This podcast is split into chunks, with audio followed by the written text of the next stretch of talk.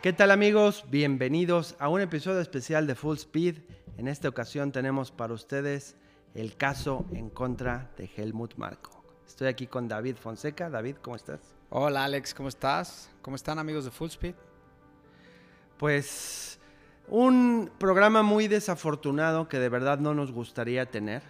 O sea, creo que Full Speed se trata más que nada de una celebración de la Fórmula 1. Lo que somos antes que nada, somos fans. Yo quisiera estar hablando hoy del Gran Premio de Singapur. Eso no quiere decir que no vayamos a tener la previa de Singapur. Pero desafortunadamente todo el ciclo de noticias sigue siendo dominado por estas infortunadas eh, declaraciones de parte de Helmut Marco, donde dijo, refiriéndose a Checo, él es sudamericano y por eso es que su cabeza no está tan enfocada como la de Max o Sebastian Vettel. De ahí es donde nace toda esta controversia alrededor de, Marco. Muy, muy desatinadas, muy desafortunadas y me parece increíble que una persona con la mucha poca preparación, con la experiencia que tiene, con la edad que tiene eh, y donde está parado, ¿no? En el foco de atención tan grande que, que representa él en este momento de su carrera, haga ese tipo de comentarios para un compañero de equipo. Claro, y no solo un compañero de equipo, sino alguien sobre de quien él tiene poder de decisión. Entonces eso lo hace todavía más desafortunado. Yo quisiera referirme primero a este tweet de Lewis Hamilton del 28 de junio de 2022, donde dice, esto es más que lenguaje, estos, eh, estas mentalidades arcaicas deben de cambiar y no tienen lugar en nuestro deporte. He estado rodeado de, estos, de estas actitudes y toda la vida he sido un blanco. Ha habido mucho tiempo para aprender, es el tiempo de tomar acción. Esto se dio cuando Nelson Piquet hizo sus declaraciones refiriéndose a Lewis Hamilton en un medio portugués, en un medio brasileño. Y a raíz de eso fue que Nelson Piquet fue vetado del paddock por, por un año, eh, donde no puede ni siquiera pararse. Y fue una acción rápida y contundente donde Mercedes eh, tomó acción y donde la FIA tomó acción. Aquí llevamos ya una semana desde las declaraciones de Helmut Marko. Y hay gente que dirá que son solo palabras. Pero no son solo palabras, David, porque esto es el reflejo de una manera de pensar de este señor. Porque no es la primera vez que lo dice. Ya se había referido primero cuando fue el Gran Premio de Jeddah, que estaban tirando misiles, a que Checo no tenía por qué tener miedo si él venía de la Ciudad de México y esto pasaba todos los días, hablando de ataques terroristas. Después de eso ya había tenido comentarios similares de que porque Checo es mexicano no se enfoca igual. Hizo su chistecillo en el Gran Premio de Francia de que había tomado tequila el día anterior y que por eso no se concentraba. Y aquí, cuando sale a dar su disculpa, sale a aclarar, no, no, no, no, no, yo no quise decir eso, me están entendiendo mal. Yo lo que quise decir es que un mexicano no tiene la misma mentalidad que un alemán o un danés. O sea, hizo más grande el hoyo todavía. Pues eh, voy a seguir siendo reiterativo, no, no, no comprendo, no me cabe cómo este tipo de, personalidad haga ese tipo de, de verbalizaciones. ¿no? O sea, no sé, tal vez viene de, de, de, muy, muy atrás, algo que trae atorado versus mexicanos, no lo sé, no lo sé. Y a eso creo que es a lo que podemos llegar, pero incluso antes me gustaría cerrar esto de por qué estas palabras son tan peligrosas, porque son la expresión de una filosofía de un hombre que tiene poder sobre de otro. O estamos hablando que Helmut Marco toma decisiones que pueden afectar a la carrera de Checo y está evidenciando una manera de pensar que prejuzgándolo basado en su origen cultural o étnico, determina las oportunidades que puede tener o no. Eso es la definición del racismo. Pero, Esa es la definición del pensamiento supremacista. Así de sencillo. Pero aparte, eh, algo que me parece verdaderamente vergonzoso es que se refiera a Checo como un sudamericano. No es la primera vez en el deporte que pasa, pero yo no entiendo esta parte de, de en este caso es un austriaco, que sea como sudamericano, o sea, no, no ubica bien la geografía, o sea, es total, Es agarra parejo. Incluso, te digo, más allá, más allá de que solamente, porque esto no es un ataque personal contra Checo, porque podemos determinar que esta manera de pensar se va a ver plasmada en cualquier piloto eh, hispanoamericano, hispanoamericano en general, porque él está calificando a todos los hispanoamericanos dentro de una misma mentalidad que es inferior a la europea. Esa es la, raíz de por qué esto no nada más es una declaración de Marco que ya nos tiene acostumbrados a hablar de más. Esto va mucho más serio porque expresa eso. Y él está descalificando al decir, al referirse por una falla geográfica si quieres, pero a todos los sudamericanos, está descalificando la tradición motor de todos los latinos. Está descalificando a Fangio, a Senna, a Rubens Barrichello, a Nelson Piquet, a Emerson Fittipaldi, a cuántas leyendas que podemos nombrar que son de procedencia en europea que se enfrentaron durante su carrera a todo eso. Y en el caso de algunos, no solo se enfrentaron, sino que cuando ellos sí tuvieron estas declaraciones, inmediatamente fueron cesados. Así es. Ah, yo creo que te digo, no, no hay una un contexto en el cual el Señor esté ubicado. No sé si venga esta, este poder que siente que le dio el fundador de Red Bull, porque él no fue nada en la Fórmula 1 como piloto. Y claro, y bueno, de hecho lo que decías hace rato, ¿de dónde puede venir ese odio? Pues bueno, hay este episodio que ha estado circulando en las redes, que pues bueno, es totalmente fundamentado e histórico. Helmut Marco compitió en contra de Pedro, en contra de Pedro Rodríguez. Fue, ellos tuvieron la carrera más o menos al mismo tiempo. Carrera de Marco, de Marco fue bastante breve, pero fue siempre eclipsada por un mexicano que fue Pedro Rodríguez, que obtuvo resultados estelares, no solo en la Fórmula 1, porque entonces los pilotos pasaban de la Fórmula 1 a Le Mans, a, a, Daytona, o sea, se movían entre categorías. Y podemos ver que incluso en otras categorías, a pesar de que Marco ganó las, las, este, mil, las 24 horas de Le Mans, que no es poca cosa, este, en la Fórmula 1 no tuvo ningún éxito. Y hubo un evento específico en las mil millas del Nürburgring donde fue superado por Pedro Rodríguez. Y sabes que hay algo todavía más que te puede llevar a pensar de dónde viene su odio generalizado a los latinos, a los sudamericanos. Eh, todos pues sabemos que está, bueno, que un ojo no le sirve, que eso fue resultado de un accidente cuando una piedra sale de un coche, le rompe el visor, impacta contra su hijo y se acaba su carrera la Fórmula 1. El Gran Premio de Francia. ¿Sabes de quién era el coche? De Pedro. De Emerson Fittipaldi. Ah, mira. Entonces aquí estamos viendo, claro. estamos viendo un comportamiento racista con un en, con una influencia no solo de palabras, sino que afecta la vida profesional de los pilotos que estén en su esfera de influencia. Estamos viendo que tiene motivos de dónde tener este rencor. Claro. Entonces, si tú estuvieras configurando un caso legal, esto ya te dice que es plena alevosía y ventaja. Lo está haciendo consciente, lo está haciendo sistemático y lo está haciendo bajo el cobijo de Red Bull. Eso es lo preocupante, porque, bueno, independientemente de los traumas que tenga el señor, como todas las personas, y no dudo que venga de ahí, tuvo una carrera realmente corta, él compitió en 71, en 72 ya compitió realmente en 10 grandes premios, pero ese décimo fue cuando tuvo el accidente en, en Francia y perdió, o sea, tuvo que terminar su carrera por el accidente que comentas, pero realmente él, él completó 9 grandes premios y su lugar más alto fue un octavo. Y de ahí Helmut su carrera se despidió hasta años después que empezó como directivo de un equipo de Fórmula 3 y luego uno de Fórmula 3000. Pero realmente el señor pues no es nadie. No, no, no, su gran, su gran triunfo fue ser amigo de Dietrich Mateschitz, quien fuera ni siquiera el fundador de Red Bull, porque Red Bull es una empresa tailandesa que licenció a Mateschitz que tuvo la visión de hacerlo yes. una marca global. Y el señor era un genio y estuvo bajo su cobijo. Y Matesich tuvo el acierto de hacer de Red Bull una compañía de marketing y de dejar que Marco desarrollara sus pilotos. Marco encontró a Vettel, Marco encontró a Verstappen. Dos. Dos pero con cuántos campeonatos entre Pe ellos. Pero ¿sabes qué? Es lo único que tiene el señor. Lo único que tiene el señor tuvo buen ojo con dos y todo lo demás lo destroza. Lo destroza y además, si ya estamos sabiendo que tiene esta mentalidad, ¿qué te dice eso de cómo fue o cómo ha sido su influencia sobre Carlos Sainz, sobre Yuki Tsunoda, sobre gente que no es de descendencia europea? Y entonces ahora sabemos todo esto y además resulta que pues ahora Dietrich Mateschitz murió hace poco.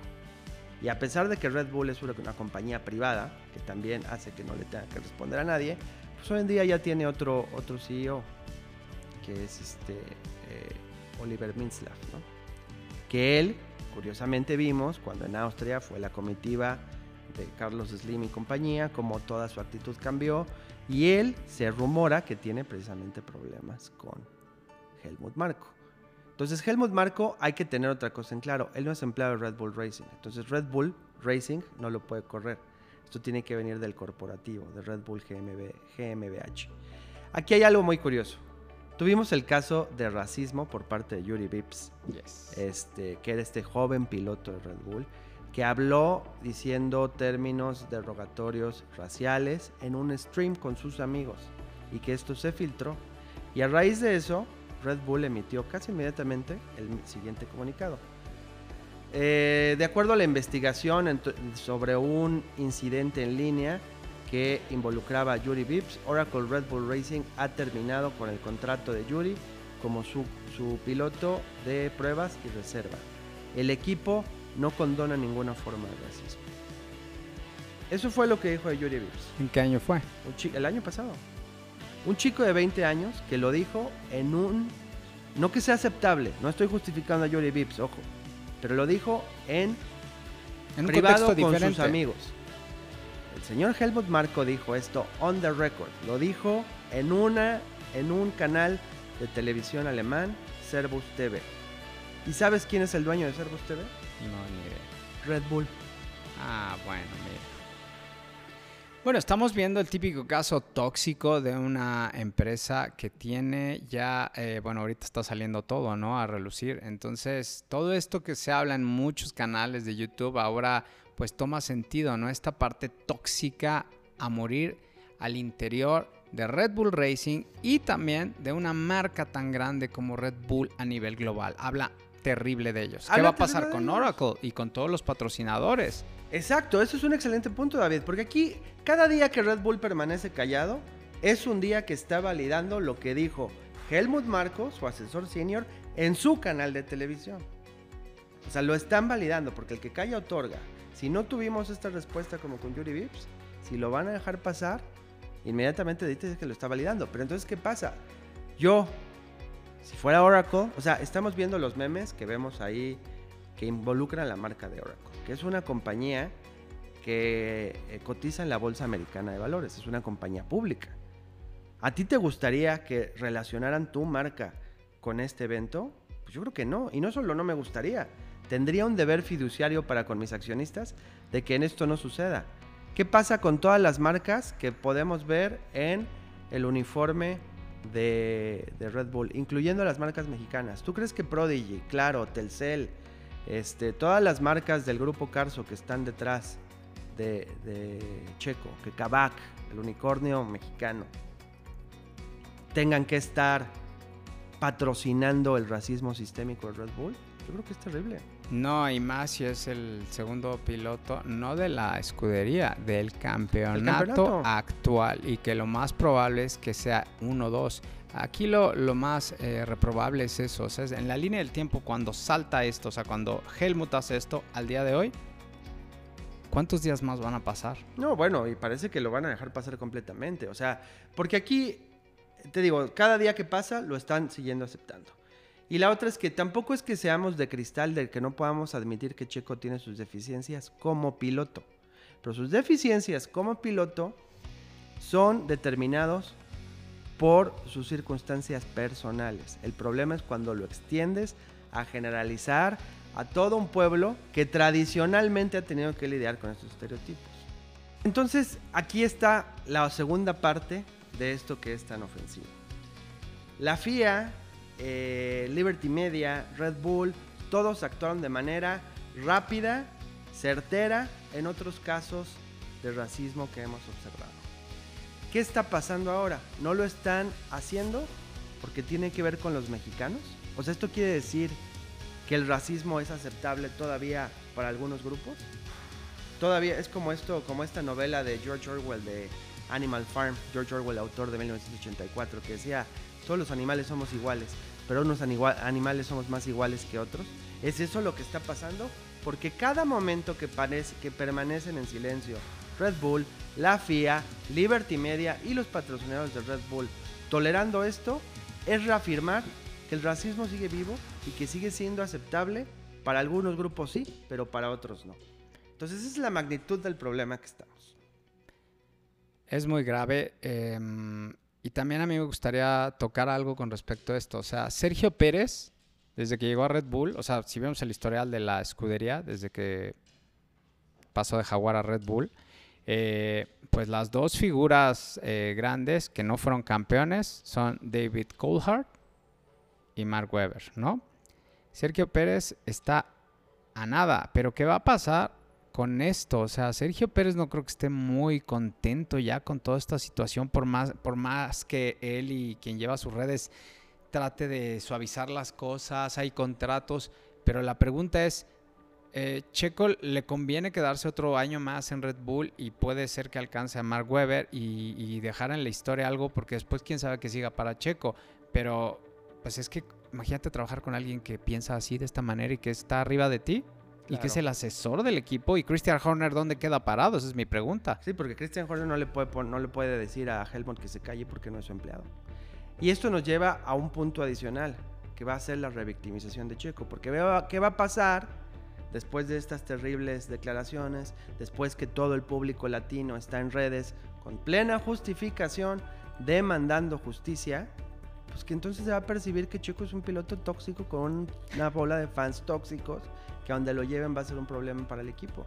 Eso es todavía lo que lo hace aún peor. Sí, porque los mexicanos la verdad somos muy reactivos y eso también está... Sí, y aquí hay una gran lección que hay que tomar de eso, que ya llegaremos a ello. Pero aquí la cosa es que, mira, Checo, pues yo creo que sí tiene que cumplir su contrato del 2024 y después adiós. Y lo que tenemos que hacer los mexicanos es apoyar a Checo, pero no comprar nada de Red Bull. Adiós merchandising de Red Bull. Adiós bebidas de Red Bull. Si no corren a Helmut Marco, están de acuerdo con sus, con sus, este, con sus declaraciones. Y yo si fuera Helmut, Que no lo corran. Que lo suspendan por dos años, un año, lo que sea. pero no va a pasar. Algo, un statement, algo que diga Red Bull. Ahora sí que Red Bull tenga los huevos de responder por lo que están haciendo. Sí, no, no es válido que el equipo punta, el equipo que lidera el campeonato, el equipo que tiene al mejor piloto hoy en día y al segundo mejor piloto de, de toda la Fórmula 1, no haga nada. No, y más cuando los fans mexicanos, o sea, con toda la toxicidad ha sido pura pasión, puro apoyo. ¿Cuánto venden de merchandising? ¿Cuánto generan en menciones? ¿Cuánto dinero les trae Sergio Pérez? ¿Cuánto ha aumentado la exposición de la Me Fórmula gustaría 1? saber. ¿Cuánto ha impulsado a los nuevos fans? ¿Cómo ha subido las bebidas de Red Bull en comparación con su rival Monster? Todo esto se está yendo por la borda por las declaraciones de este señor. O sea, yo no sé ya qué le protegen. Yo no sé ya qué le protegen, David. Mira, las mismas declaraciones de Helmut Marko. No me siento como un anciano cojeando. Mientras pueda hacer una contribución positiva, eso es lo decisivo. Señor, sus contribuciones positivas se acabaron. Su contribución positiva fue Max Verstappen y, y Sebastián Vettel. Ya no tiene nada que aportar a la Fórmula 1 este señor, más que veneno y toxicidad. Se tiene que ir. No hay lugar para él, no hay lugar para el racismo. Y sabes que ahorita hiciste un apunte muy interesante, el cual nunca yo había pensado. Obviamente, eh, Helmut se dedica a los jóvenes. Entonces, ¿quién llevó a Sergio Pérez a Red Bull? Cristian, que es el director, el que lleva, ¿no? A cada fin de semana las riendas de ese equipo. Y además, Sergio fue el primer piloto de venir fuera del programa de formación de Red Bull que fundó Marco. Es la prueba viviente de que su programa fracasó, porque no había otro con quien reemplazarlo y tuvieron que traer a Checo. ¿Será que estamos digo, viendo un punto perfectamente de inflexión entre Horner, el nuevo CEO de Red Bull, ¿no? El mero mero, contra esta persona eh, decadente? Tóxica, Me recuerda Por a un menos- personaje de una por caricatura. lo menos obsoleta. Es que no es posible. Porque esa manera de pensar, No, que no, es supremacismo, con toda su configuración, no tiene lugar, no, tiene cabida. Entonces alguien tiene que hacer algo. Y menos y si en no el lo va a hacer la deporte. Fórmula 1 y si no lo va a hacer Red Bull, los fans lo vamos a seguir haciendo.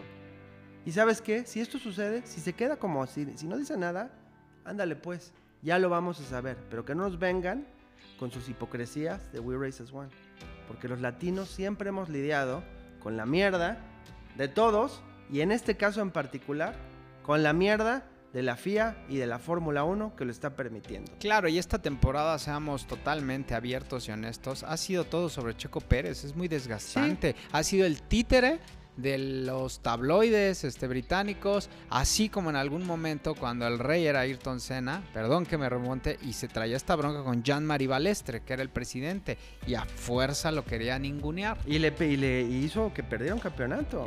Estamos viendo cómo es sistémico y evidenciado. Entonces, ándale pues, no diga nada. Pero entonces ya lo sabemos. Pero entonces ya no nos vengan con We Races One. Entonces ya no nos vamos a andar con cosas. Y también lo ha dicho Alonso, también lo ha dicho Sainz. Todos sabemos que existe una preferencia para los británicos, para los alemanes. Está clarísimo. Si ahora también hay racismo en la mesa, podemos lidiar con ellos los latinos porque lo, hemos, lo hacemos cada día en nuestra vida en el extranjero. Juan Pablo Montoya no en se donde sea. No sabes nada, Juan Pablo no, Montoya. No. Él, seguramente sufrió muchísimo cuando estaba top contra Schumacher y todos ellos. Barrichello, ¿cuántos más? Entonces, lo único que nos queda a los fans es no aceptarlo y no quedarnos callados. Y no hay más. Pero bueno, creo que cerrando este tema, en el caso contra Helmut Marco, pues claramente es culpable claramente merece una sentencia, si no de parte de Red Bull, si no de parte de la Fórmula 1, lo va a recibir de parte de la historia.